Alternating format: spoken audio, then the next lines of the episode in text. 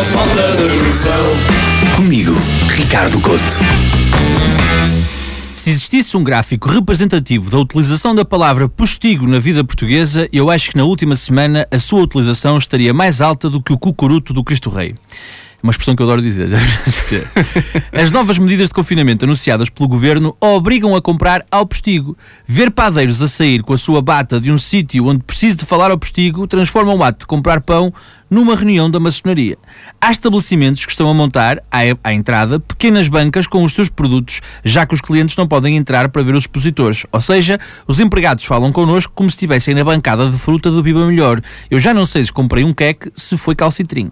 Eu não ouvia falar de postigos desde que a minha avó os abria para dizer a quem vinha lá pedir dinheiro de vez em quando: está ninguém, está ninguém, estou a andar, não está ninguém.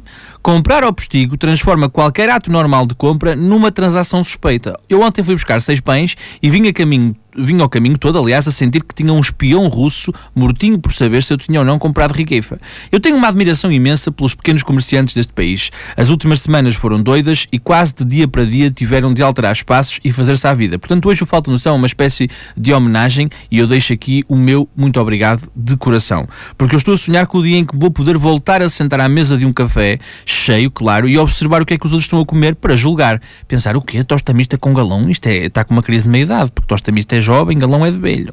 Eu estou farto dos postigos. Dos postigos dos estabelecimentos que nos impedem de ouvir os típicos comentários dos empregados. Ora, está uma cebadinha para um cebadola e um descafeinado aqui para o variado.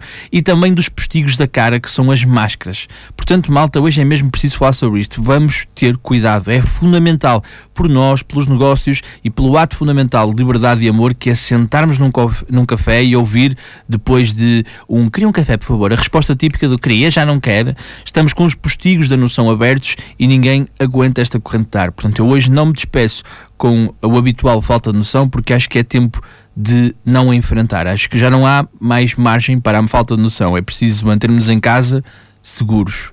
Por favor. Falta de noção.